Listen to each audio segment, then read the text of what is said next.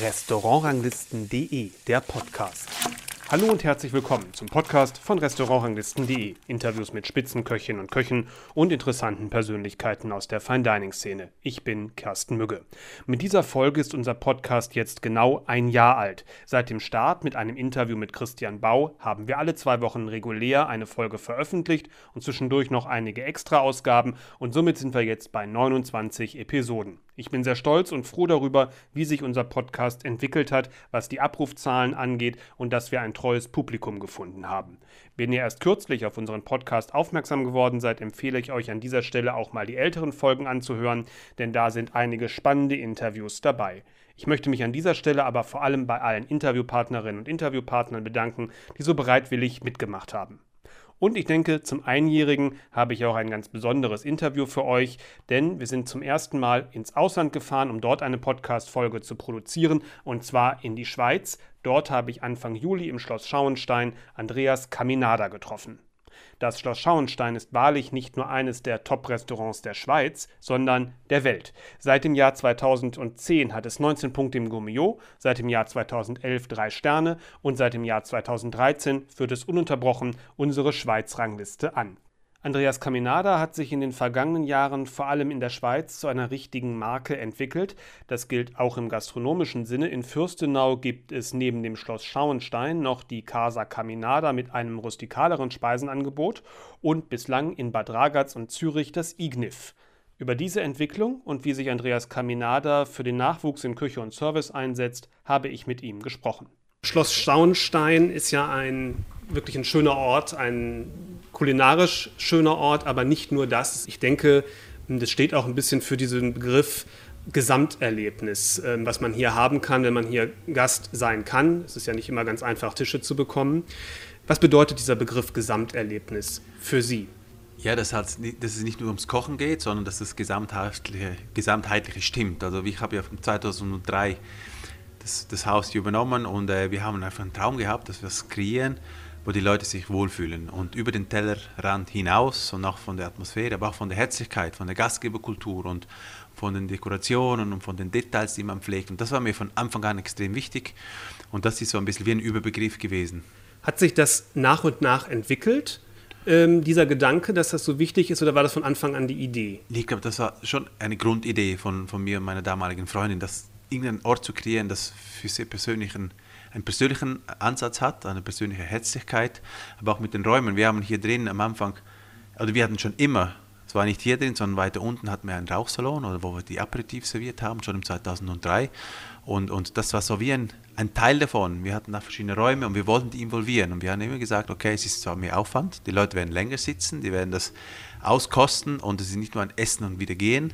Und da gehört ein Gesamterlebnis wird es dann zum Gesamterlebnis, wenn man wirklich auch diese Zeit ein bisschen hier drin verbringen kann und auch die Leute spürt, die das servieren. Und, und das hat ist ein anderer Rhythmus als nur kommen und wieder gehen, sondern das ist wirklich intensiv, wie es ist, wenn man ein bisschen da ist und dass sich auch, ja, dass man das auch wirklich äh, aufsaugt, diese Zeit, wo man da ist. War Ihnen klar, dass es ein Gourmet-Spot für die ganze Welt werden kann? Oder war das gar nicht auf, gar nicht, gar nicht auf dem Zettel? Nee, das war gar nicht klar. Also ich hatte so einen kleinen Traum, eben mich selber zu verwirklichen zu können, selber zu entscheiden, was da auf den Teller kommt und wie wir es machen wollen.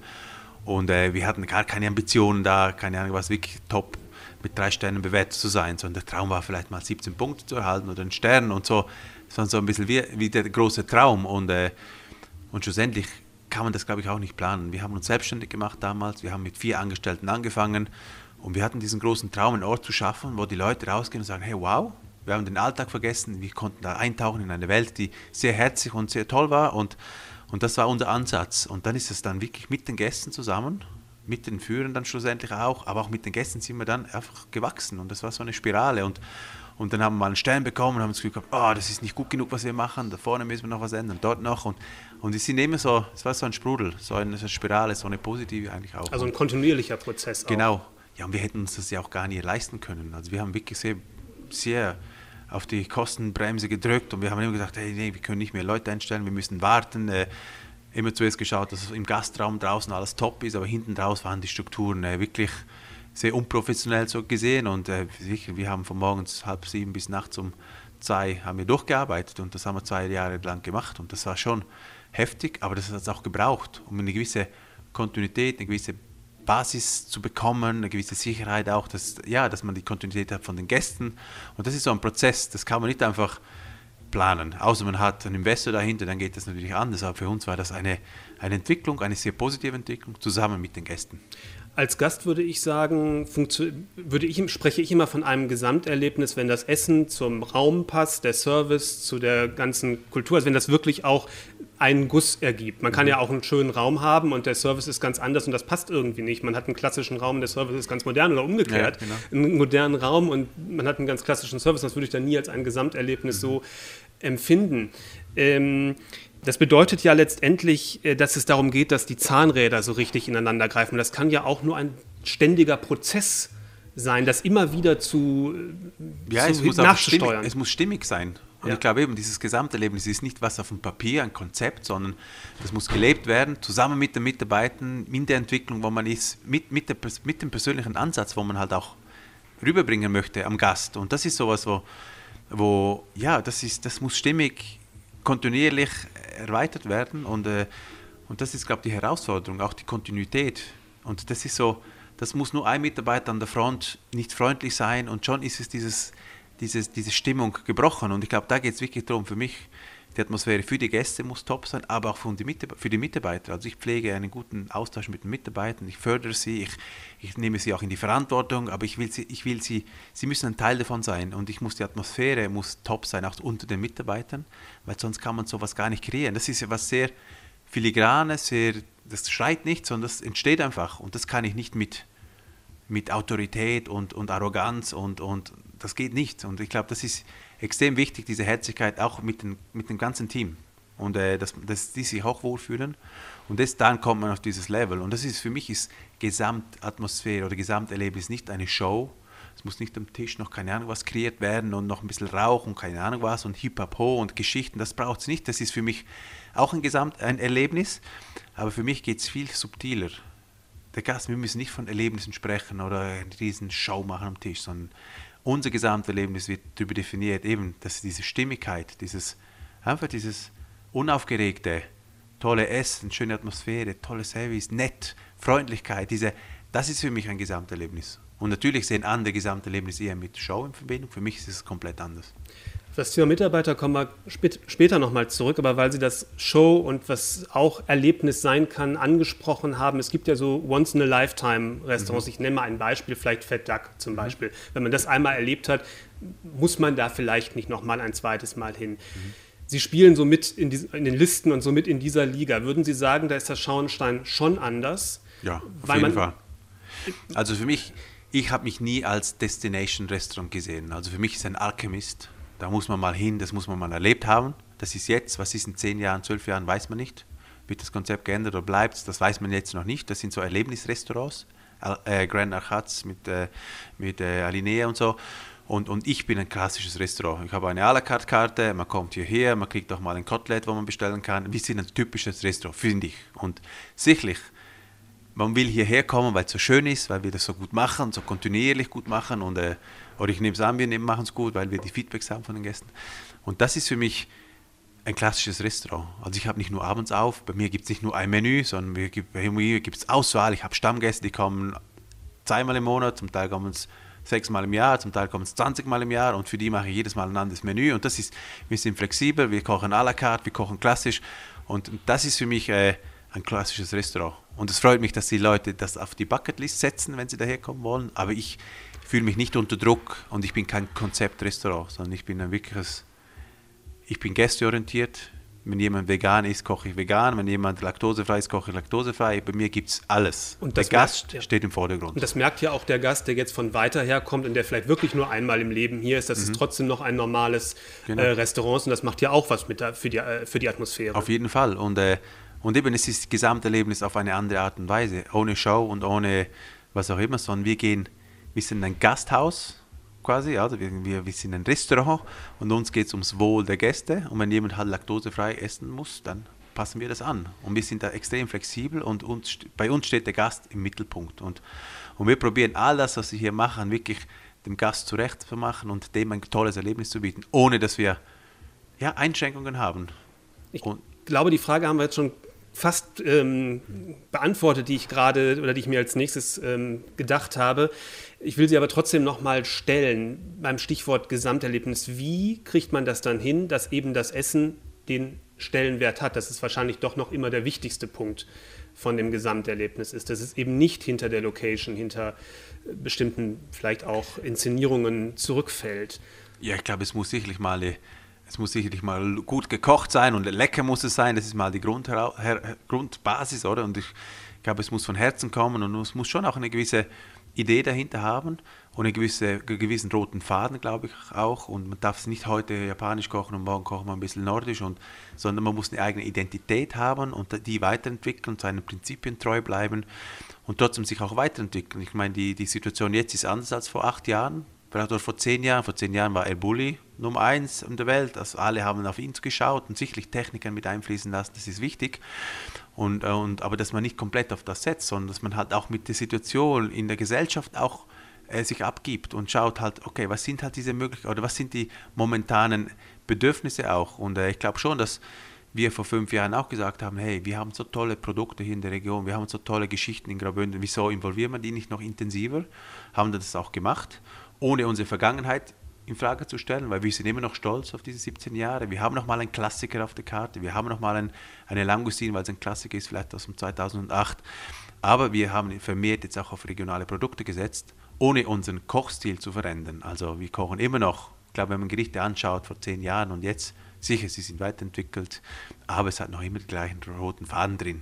Und, äh, und das ist, glaube ich, auch wichtig, dass man das, ja, dass man das weiterentwickelt, und sicherlich ist das das Primäre, deswegen kommen die Gäste, aber ich sage immer noch, 50% ist die Front oder 30, 30 oder 30% Küche, 30% Service und 30% Atmosphäre und Ort. Und ich glaube, das braucht es. Alle Facetten sind gleichberechtigt wichtig, um ein Gesamterlebnis zu kreieren. An den einen Besuch, den ich hier hatte, ich glaube sieben Jahre ist das jetzt ungefähr her, ähm, erinnere ich mich an eine sehr filigrane Küche, an eine feine Küche. Ähm, ja, klare Aromen auch, würde ich sagen. Das war so, das ist das, was bei mir so in Erinnerung geblieben hat. Sind das so die Grundwerte der Küche, würden Sie das so sagen? Oder habe ich vielleicht irgendwas übersehen oder nicht ja, mehr so richtig Ich bin gespannt, was Sie dann heute Abend sagen. Aber ich glaube, ja, die Produkte waren ja schon immer, das Fokus war die, einfach, die einfachen Produkte. Ich habe ja hier angefangen 2003 und äh, ich habe davor in Bareis gearbeitet, in Zürich, da wurde mit Kaviar, Trüffel und all diese Geschichten gekocht und ich konnte mir das grundsätzlich gar nicht leisten. Und ich habe von Anfang an gewusst, hey, ich muss mit einfachen Produkten, sei das und auch die, wo ich gerne mag, weil ich bin hier aufgewachsen in den Bündner Bergen, da kocht man nicht mit Kaviar und mit Segel, und, sondern da kocht man mit Karotten und Kartoffeln und solche Geschichten. Und, und diese Grundprodukte sind mir immer, ist immer die Herausforderung gewesen für meine Küche. Wie kann ich das inszenieren, dass es spannend wird, dass die Leute sagen, hey, es war eine Gurke, steht Gurke, Fenchel und keine Ahnung was auf der Karte und trotzdem ist es spannend, trotzdem ist es, ist es anders als im Alltag und das war immer schon die Herausforderung und sicherlich unverfälschte Geschmäcker. Also wenn ich eine in eine, in eine, was auch immer, wenn ich in eine Soße reinschlürfe, dass sie auch nach dem schmeckt, was es ist. Und ich glaube, das ist wichtig, dass man auf den Punkt kommt. Gar nicht zu viel verfälscht mit 100.000 verschiedenen Kräutern und was auch immer, sondern eine pure, direkte, direkten Geschmack vom eigenen Produkt. Und äh, ja, und einfache Produkte, das ist das, was ich auch gerne selber mag. Also ich mag Tomaten, ich mag Gurken, Kartoffeln, Zwiebeln ist auch so eine, so eine, so eine Lieblingsspeise. Und, und das ist so, ja, ich glaube, äh, kommt auch ein bisschen aus meinem Background raus. Ich bin aufgewachsen, eben oben im Oberland und, und wir haben einfach gegessen. Bündner Küche von Kapuns, Maluns, Bizockels, das liegt mir nahe. Wenn ich ein Segel serviert bekomme, dann muss ich dreimal schlucken oder dreimal äh, überlegen, ob ich es jetzt wirklich runterschlucke. Und das, das, ist so eine, da nimmt jeder Koch was mit und er hat sein, sein Rucksäckchen und, und das ist meiner und deswegen, das ist eine einfache Basis und aus dem probieren wir was Spezielles zu machen. Ist das die Spannung, weil so regionale Zutaten, regionale Gerichte stehen ja immer oft auch in den Augen vieler Leute für eine gewisse Rustikalität. Und das ist ihre Küche ja überhaupt nicht, sondern eben ja fein und filigran. Gibt es das solchen Produkten nochmal eine neue, neue Seite? Ist das interessant äh, für Sie? Oder? Ja, ich habe immer gesagt, ich will ja nicht meinen klassischen Ursprung wiedergeben hier im Schloss Schauenstein. Für das habe ich jetzt die Casa Caminare kreiert vor zwei Jahren. Da haben wir die richtige regionale Bündner Küche, oder? Und hier im Schloss war immer das Ansatz, nee, wir nehmen die regionalen Produkte her, wie die Dörrbeere zum Beispiel oder Stücke vom, vom, vom, vom, vom Tier, die vielleicht nicht so alltäglich sind in so einer Gastronomie, vielleicht ein Schweinenacken mal oder ein Lammbauch, solche Geschichten. Und wir probieren aus dem was Schönes zu machen und äh, nicht eine traditionelle Bündner Küche zu, zelebrieren, hier im Schloss, weil Schloss ist Schloss, da haben die Könige und keine Ahnung wer gewohnt. Oder das ist ein bisschen nicht Alltägliches, oder? Und diese bäuerliche Küche ist was Alltägliches. Und, und für mich ist wichtig, dass wir hier drin eine hochstehende Küche zelebrieren, zwar auf Basis von den Produkten von hier, aber trotzdem einen, ja, einen, ja, das auf ein anderes Niveau bringen. Sie haben ja gerade schon Casa Caminada erwähnt. Es gibt ja noch andere Projekte, gehen wir gleich auch noch mal genauer drauf ein. Aber das heißt ja, Sie sind ja an vielen Orten tätig sozusagen, haben viele verschiedene äh, Dinge, ähm, die zu organisieren und zu machen sind, logisch. Das heißt ja aber auch, Sie können hier nicht mehr jeden Prozess äh, mit begleiten, sondern das muss ja delegiert werden. Trotzdem steht natürlich überall der Name drauf, das ist das Markenzeichen. Wie ist es organisiert, dass Sie beispielsweise jetzt hier, wenn es um Veränderungen im Menü geht, um neue mhm. Gerichte geht, in diesem Prozess trotzdem noch Ihren Stempel aufdrücken, aber Auf andererseits die Leute auch sich auch ein bisschen verwirklichen können oder ein bisschen sich mit gut mit einbringen können, weil anders wird es ja gar nicht gehen. Sonst genau, also, ist ja nicht zu schaffen. Also Schloss Schauenstein und die Casa das ist ja die Basis. Also wir machen eigentlich alles von hier von hier aus. Ich wohne hier unten, das ist meine Basis, das ist meine Küche, für das stehe ich auch ein. Und sicherlich der Austausch mit meinen engsten Mitarbeitern, der steht, ist, ist wichtig, den, da, die involviere ich auch, aber schlussendlich will ich entscheiden und will ich mitentscheiden oder will ich auch definieren, was, was, was hier gekocht wird und was hier auf die Karte kommt, weil das ist das, das ist mein Haupthaus. Und es sieht aber bei den anderen Geschichten sieht ein bisschen anders aus. Wir haben ja das INIF aufgemacht vor fünf Jahren in Bad Ragaz, jetzt haben wir eins in St. Moritz seit vier Jahren, jetzt ist Zürich dazugekommen, jetzt kommt noch Bangkok. Da sieht es anders aus. Das ist ein Konzept, das ist ein Sharing-Konzept, das da haben wir gewisse Leitplanken und gewisse Vorgaben vorgegeben, zusammen mit den Leuten, die das auch umsetzen. Und da nehmen die auch Einfluss rein. Also man, wird, man entwickelt auch mit denen dann dieses Konzept weiter und, äh, und schaut, was sind Klassiker, was, was, was braucht es in jedem von diesen Inivs.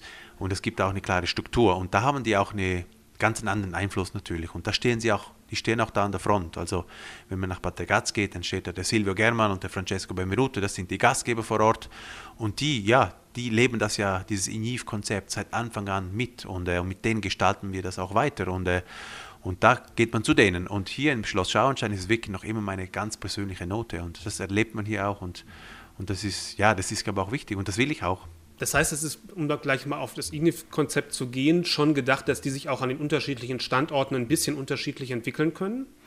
Auf jeden Fall. Ja, also wir haben sicherlich Strukturen, die sind überall genau gleich. Also die Menüstruktur, die Abfolge, die Snacks von weg, den Candy Store, das ist überall in jedem INIF genau gleich. Auch die Geschirrauswahl, das ist eins zu eins das gleiche. Aber natürlich, die Leute, die dort sind, die sind ja langjährige Mitarbeiter von uns, die sind schon lange mit uns dabei und wir reden, von der, wir reden die gleiche Sprache kulinarisch. Und wenn wir sagen, hey komm, ich gehe dann mit dem jeweiligen Chef auch ein bisschen brainstormen. Wir, wir schauen dann, okay, jetzt kommt der Frühling. Mit Zürich mache ich das anders als in Bad Ragaz. Und sagen wir jetzt auch, ich bin da eher ein Mentor, ein Coach und, und gebe vielleicht mal Inputs, aber schlussendlich stehen die mit ihrem Namen dort, die müssen das selber umsetzen, sie werden auch selber bewertet. Also wenn jetzt da irgendein Tester kommt oder irgendein wichtiger Person, dann stehe ich nicht dort und dränge mich vor. Nee, das müssen sie selber lösen, weil die zeigen wir auch, die stehen mit ihrem Namen dort drauf und sie stehen für sie nie. Und, und, und das, das, ist eine, das, ist ein, das ist auch eine Plattform für die Leute. Und das ist nicht, das heißt für mich ist INIV ein Nest, wo man, wo man teilt und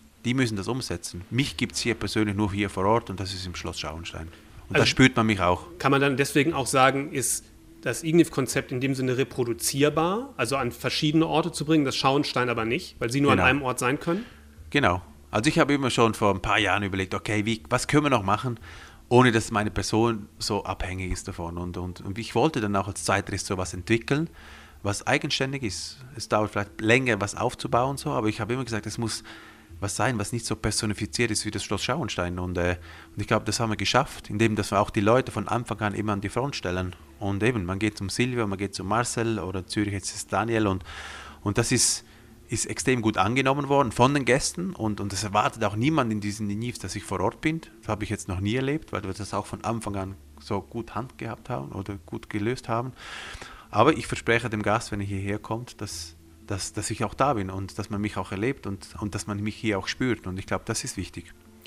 Und mit dieser Ausbreitung auf verschiedene Konzepte sind es ja zumindest im deutschsprachigen Raum unter den drei Sterne-Köchen eine Ausnahme. International gibt es ja sowas häufiger ähm, gerade Frankreich, aber auch anders, andere, mhm. anderswo, ähm, USA, dass, dass Köche mehrere Konzepte haben, entwickeln, weiterarbeiten. Das ist in Deutschland vielleicht noch Tim Raue so mhm. ähm, zu sehen. Warum fällt das in unserem Gebiet, sage ich mal, im deutschsprachigen Raum so schwer? Ja, ich meine, es ist nicht einfach, sowas aufzubauen. Schlussendlich braucht man eine gewisse Kontinuität.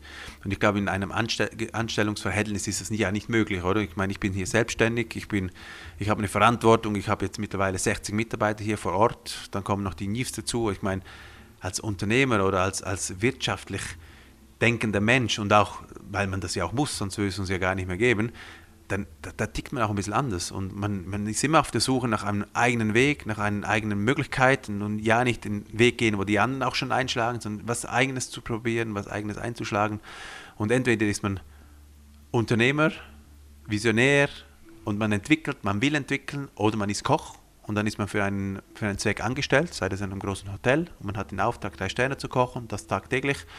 Und bei mir ist es ein bisschen anders. Und ich bin Unternehmer und ich muss schauen, dass ich meinen Mitarbeitern einen Lohn äh, zahlen kann Ende Monat. Die haben ihre Familien und das ist meine Priorität. Und, äh, und sicherlich auch mein, mein, mein Reiz, neue Sachen auszutesten, neue Sachen anzugehen, motiviert zu bleiben, äh, meine Mitarbeiter motiviert zu behalten. Und das ist schon so, wenn ich jetzt das nur das Schloss machen würde und 17 Jahre immer das Gleiche mache und, und das funktioniert ja, was soll man das ändern?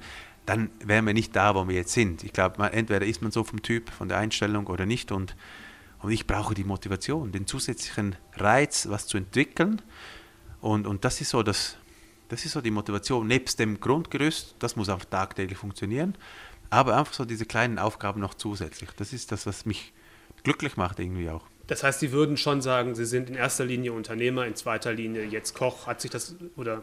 Nee, ich, ich bin Koch. Verstanden? Ich bin Koch, wo unternehmerisch denkt und Unternehmer als Unternehmer handelt, weil ich das auch muss weil ich keinen Sponsor habe dahinter, der dann sagt, irgendwann mal so, jetzt mache ich da mal den Hahn zu, sondern wenn ich meine Rechnung nicht, zahlen, nicht mehr zahlen kann, dann geht der automatisch zu. Und, und ich glaube, das hat eine andere, ja, dann, ich bin jetzt seit, seit 17 Jahren selbstständig und ja, das, da wächst man mit rein. Und, und entweder kann man das, will man das oder man will lieber die Sicherheit und, und, und ich ticke da anders. Sie haben es gerade schon angedeutet, Sie wollen ja Mitarbeitern auch Perspektiven bieten und da spielt das ja auch eine Rolle, dass man mehrere Konzepte hat, äh, dass man jemanden, der sich hier gut entwickelt, irgendwo zum Küchenchef machen kann. Äh, seit fünf Jahren, glaube ich, gibt es ja jetzt auch diese Stiftung. Ich traue mich gar nicht, mhm. den Namen auszusprechen, mhm. weil das ja auch. Probieren Sie es mal. äh, ich denke mal, U äh, Uzelin. Ah, okay, genau. Ucelin. Ja. Genau äh, das heißt ja Vogel, ne? Und genau. Das ist genau. praktisch das Gegenstück zum Ignif, was ja Nest ja. heißt. Gut, das hat, das hat eigentlich keinen Grund gehabt. Ja, okay. Also das sind ja alles romanische Wörter. Ja. Die sind entstanden aus meiner Muttersprache, also es ist rätoromanisch. Und, und das war irgendwie unabhängig, aber zum INIF, was ein Sharing-Konzept ist, hat das, dieser Nestgedanke einfach perfekt funktioniert. Und deswegen haben wir dann gesagt, hey, INIF ist noch nicht belegt von irgendwelchen anderen Firmen oder anderen Bereichen und deswegen haben wir dann das auch gewählt. Und Uccelin ist, ja, ist so was Herziges. Hey, den jungen Vogel so ein bisschen die, die Flügel zu stärken und irgendwas ins Leben zu rufen. Und das hat eigentlich mit den Betrieben grundsätzlich nichts zu tun. Das habe ich damals einfach nach diesem, ja, nach mehreren Jahren hier im Schloss Schauenstein habe ich das Gefühl, wir müssen was Soziales auch noch machen. Wir haben jetzt hier einen gewissen Erfolg, es funktioniert und wir haben eine soziale Verpflichtung, irgendwie will ich was machen und irgendwas zurückgeben. Und bevor wir da irgendwas unterstützen in Afrika oder wo auch immer, machen wir doch was für unsere blutende Branche. Jeder ist sich beklagen, dass er keine Leute mehr findet. Ich glaube, wir müssen da ein Zeichen setzen, dass unsere Branche großartig ist, dass man da auch Förderprogramme anfragen kann, dass man da einfach aus dieser Branche mehr Sexiness reinbringt, mehr, ja, einfach diese, ja, diese, dieses Depressive, was die Branche ein bisschen hatte, das wollte man irgendwie wie aufbrechen mit, mit, so einem, mit so einem Engagement oder mit so einem Zeichen.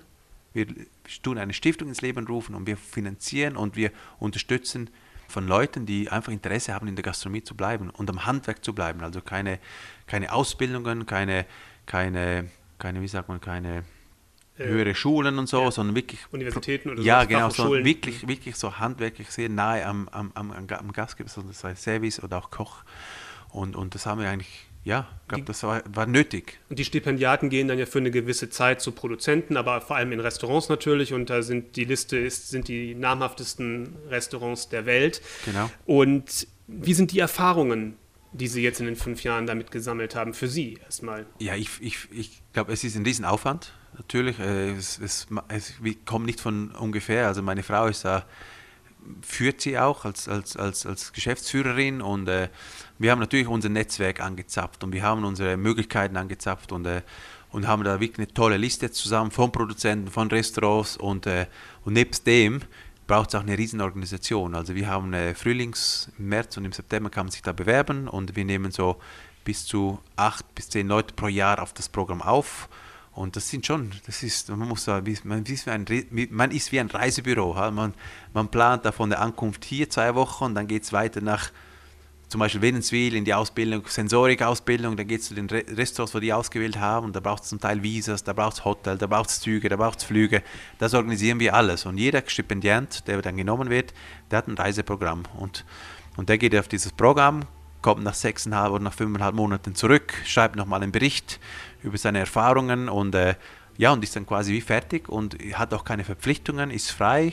Meistens kriegen sie schon Jobangebote irgendwo auf der Welt und äh, und sind dann eigentlich wie frei. Und wir übernehmen die ganzen Kosten von diesem Programm. Und, und das ist so ein, so ein, ja, das habe ich persönlich ins Leben gerufen, das ist privat, das hat nichts mit den Betrieben zu tun, sondern und das wird sehr wertgeschätzt. Und äh, ja, und das soll auch uneigennützig eigentlich sein, sondern irgendwas, was hoffentlich noch lange währt. Und, äh, und ich probiere einfach da ein gewisses Kapital reinzubringen, jedes Jahr, sei das von den Menüs, die wir jeweils zwei Franken hier im Schloss, aber auch in, den, in Yves, in die Stiftung geben, aber auch mit Charity-Events und, äh, und somit probieren wir das Kästchen immer aufzufüllen und mit diesem Geld tun wir Leute fördern. Ist der Andrang groß? Wir haben äh, unterdessen, wir haben auch einen Ambassador jetzt an Bord, sei das in Benelux, der Sergio Hermann ist ein Ambassador von der Stiftung und, und wenn wir die Portale öffnen, dann geht jeder raus, probiert das auf die sozialen Medien ein bisschen zu verteilen und ja, da kommen jetzt richtig gute Bewerbungen rein und wir haben meistens so im März und im Herbst immer so zwischen 30 und 80 Bewerbungen, wo man auch sagt, hey, das sind gute Bewerbungen, am Schluss sind es vielleicht 20 richtig gute Bewerbungen und von denen da werden wir dann im, tun wir eben im Stiftungsrat auswählen, wer aufs Programm kann. Und, und dann informieren wir die und, äh, und die sind meistens, ja, die fallen aus dem Häuschen, wenn sie da aufs Programm können, weil ich denke schon, dass es also ich, wenn ich jetzt jung wäre, dann würde ich mich da bewerben, weil es ist wirklich eine grandiose Plattform, wo einem wirklich den Horizont erweitert und, äh, und eine Möglichkeit, die, ja, die grandios ist. Und Küche und Service sind etwa gleich oder äh, man hört ja doch, dass Service eher schwieriger noch ist ähm, als Küche in vielen, genau. in vielen Dingen. Ja, also wir merken schon, dass wir mehr Köche haben, die sich bewerben, aber wir wollen auch jetzt einen Ambassador an der Front, Front of the House Ambassador dazu nehmen, dass wir da auch die, die Service-Mitarbeiter sensibilisieren, dass das auch ein Programm ist für die Service-Mitarbeiter. Und äh, ja, wir sehen natürlich auch, das ist ein One-Man-Betrieb. Meine Frau führt das und nebenzu hat sie sonst noch viel zu tun und wir, wir bewegen uns da in kleinen Schritten, aber es sind gute Schritte und wir haben eine gewisse Kontinuität drin. Es ist eine super Basis jetzt da und jetzt wollen wir das auch weiterentwickeln. Letztendlich ähm, ist das ja eine exklusive Sache, weil es eine relativ geringe Anzahl von Leuten natürlich davon nur profitieren können. Es sind die besten Restaurants der Welt und da kommen dann natürlich Leute draus, denke ich mal, daraus hervorgehen. Daraus gehen dann Leute hervor, die dann wahrscheinlich mit zu den Besten der Welt irgendwann mal gehören können in diesem Bereich, weil mit dieser Grundlage mhm muss es ja eigentlich gut sein, vorausgesetzt, sie suchen die richtigen aus.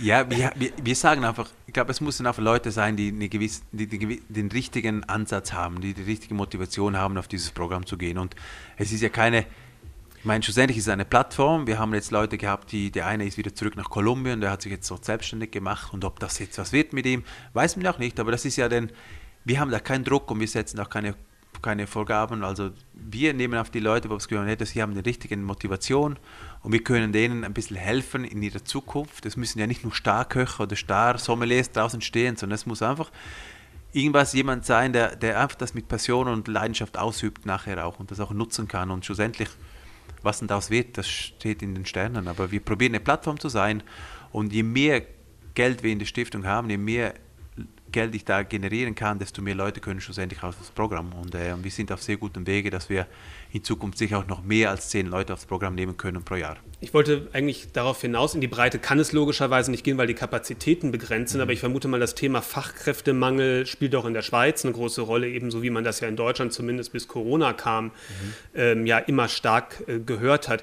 Wie sehen Sie dann trotzdem so etwas ähm, ja auch für die Attraktivität des Berufs, dass man sagen kann, da gibt es noch äh, Dinge, die man weitermachen kann nach der Ausbildung und mhm. so weiter und so fort. Ja, und Sehen Sie das dann als so ein Baustein noch eine Rolle, die das Ja, als auch Motivation und auch so ein bisschen als, als, ja, als, als Zusatz für die Branche, so, hey, dass es auch in dieser Branche Förderprogramme gibt, Stiftungen, die, die diese Branche unterstützen zum Beispiel. Also ich meine, wenn man über Film, äh, Kunst, all diese, all diese Abteilungen werden ja zum Teil sogar vom Staat gefördert und in der Gastronomie, da wird nichts gemacht. Und, und für mich war das auch ein bisschen ein Zeichen zu setzen, hey, unsere Gastronomie ist mehr wert, als, als was das jetzt momentan ist. Und wir müssen da viel mehr Gewicht draufstellen, viel mehr Wertschätzung auch gegenüber den, den, den, den Leuten nach außen äh, kommunizieren. Und über so eine Plattform wie so eine Stiftung wird das automatisch, es sind kleine Tropfen auf dem heißen Stein, aber wenn zum Beispiel danach, 50 Best hat ja dann auch irgendwie so ein, so ein Programm ins Leben gerufen und haben auch gedacht, oh, vielleicht müssen wir da auch was machen. Und die haben quasi diese Plattform ja auch Weiterentwicklung genutzt. Und ich glaube, das ist ein kleines Zeichen. Und, und wenn da ganz viele Plattformen entstehen, wird die Gastronomie in Zukunft sicherlich gestärkt, aus, aus, ja, gestärkt aus, daraus hervorgehen. Apropos gestärkt daraus hervorgehen. Ähm, wir kommen ja gerade auch aus einer oder sind gerade noch mittendrin natürlich in einer Krisensituation. Wir kommen jetzt erstmal aus dem schwärzesten Moment des Lockdowns in Sachen Corona heraus, aber die Auswirkungen ähm, werden sicherlich noch lange ähm, spürbar sein. Ich habe in der Schweiz den Eindruck, ich muss ja im Restaurant hier keine Maske tragen die, oder die Servicemitarbeiter müssen keine mhm. Maske tragen. Aktuell jedenfalls, das ist in Deutschland schon noch ein bisschen anders. Ähm, wie sind jetzt neben diesen Auflagen, haben Sie irgendwelche Konsequenzen unternehmerischer oder kulinarischer Natur, die Sie daraus gezogen haben, wo Sie sagen, da haben wir jetzt nochmal neu drüber nachgedacht oder denken im Moment drüber nach? Nee, grundsätzlich haben wir nichts am Konzept geändert. Also es ist ja kein Konzeptrestaurant, sondern ein klassisches Restaurant und ich sah da keine Bedürfnisse, was anzupassen, weil das ist das, was wir hier machen. Das ist das, was wir lieben zu machen und, äh, und es hat, ja, und wir haben da gar keine ich habe da keine Gedanken darüber nachgemacht, ob ich jetzt das Menü verkürzen sollte oder ob ich jetzt Hamburger anbieten sollte oder wie auch immer. Für mich war klar, hey, wir haben einen guten Stamm an Gästen und, äh, und wir haben wirklich von Tag 1 seit der Eröffnung einen riesen Run. Die Leute wollen wieder raus, die Leute wollen gut essen gehen, die, die schätzen das und, und mehr, mehr als je zuvor und äh, ich glaube, das ist, wenn man was hat und kontinuierlich was aufgebaut hat und eine, einfach eine gewisse ja, eine gewisse Berechtigung auch hat im Markt, dann, dann muss man keine Angst haben. Ich glaube, alles andere wird sich zeigen, alles andere wird dann wahrscheinlich auch nicht genutzt oder gebraucht und alles, was wirtschaftlich nicht überleben kann, ja, das ist halt vielleicht auch die Vorarbeit, die dann halt dementsprechend ja, zu kurz war oder wie auch immer. Aber ich glaube, ich habe da überhaupt keine Angst drüber gehabt und äh, ein bisschen froh und auch dankbar, dass es so jetzt gerade wieder losgegangen ist, dass wir gut arbeiten, aber sicherlich die existenziellen Ängste waren sicherlich ab und zu da und auch die Herausforderung, das finanziell da irgendwie über die Runden zu bekommen, das war sicherlich da und wir sind froh, dass, es wieder, dass wir wieder aufmachen konnten. Und wir sind umso mehr froh, dass auch die Gäste da kommen. Und jetzt hoffen wir, dass es nicht normal einen Lockdown gibt. Und ich glaube, das ist die größte Angst, jetzt, was passiert jetzt, jetzt haben wir schon wieder die Zahlen, die ein bisschen steigen und jetzt ist schon wieder, wir machen uns auch wieder Gedanken, was ist unser nächster Schritt, müssen wir wieder Masken anziehen, sollen wir das wieder machen? Und es ist schon so noch ein bisschen beunruhigend, aber wir haben jetzt die letzten zwei Monate, seit dem 12. Mai sind wir wieder auf. Und wir haben extrem gut gearbeitet und, äh, und die Leute schätzen und es ist eigentlich toll. Und jetzt macht es sich wahrscheinlich auch bezahlt, dass Sie weiterhin einen hohen Anteil von heimischen Gästen hier aus der Schweiz oder aus der näheren Umgebung hatten, weil die Auslandsreisen, bis der, bis der Asiate wiederkommt, wird ja, ja. mutmaßlich noch länger dauern. Ja, wir haben hier schon immer mit 80% Schweizer Gästen gearbeitet, weil wir sind sehr erfolgsnahe, wir sind nicht abgehoben. Wir haben eben, wir haben bei Null angefangen, irgendwann haben wir mal 2004 15 Punkte bekommen. Und bei uns kommen Gäste, die würden nie in sein Drei-Sterne-Restaurant gehen, aber weil wir halt das jetzt unterdessen haben, kommen sie halt trotzdem noch, wir sind Stammgäste. Und ich glaube, das ist schon die Basis. Ich glaube, jedes Restaurant braucht eine gewisse Basiskundschaft, wo man auch nicht vernachlässigen sollte. Man, man muss die wertschätzen und muss auch Freude haben, wenn mal einer kommt aus der Region, der nur ein Dreigangmenü isst. Ich meine, das habe ich immer geschätzt. Ich habe immer meinen Mitarbeitern an der Front, Front gesagt, hey, ich bin froh, wenn die kommen, auch wenn es nur ein Dreigangmenü essen und wenn es nur eine Coca-Cola dazu bestellen oder nur ein Glas Wasser oder und kein Wein trinken, hey, ich wertschätze das und es ist, wir sind dankbar, dass die Leute hierher kommen und wir sind nicht abgehoben, wir sind auch nicht arrogant und, äh, und ich glaube, das ist so eine Basis, die tatsächlich, wo ich jedem Restaurateur und jedem Restaurant auf, mit auf den Weg geben will, dass, dass man das dann wertschätzt, wenn man Gäste hat und die auch mit sich mitnimmt und diese Stammgäste auch aufbaut. Und, äh, und das ist eine, das ist viel Arbeit. Ich glaube, es ist wichtiger, es ist, äh, wie sagen wir, es ist aufwendiger, Stammgäste zu behalten, als am jeden Tag neue Gäste zu bekommen. Und scheißegal, ob, ob jetzt die happy waren, ab morgen kriegen wir eh wieder neue.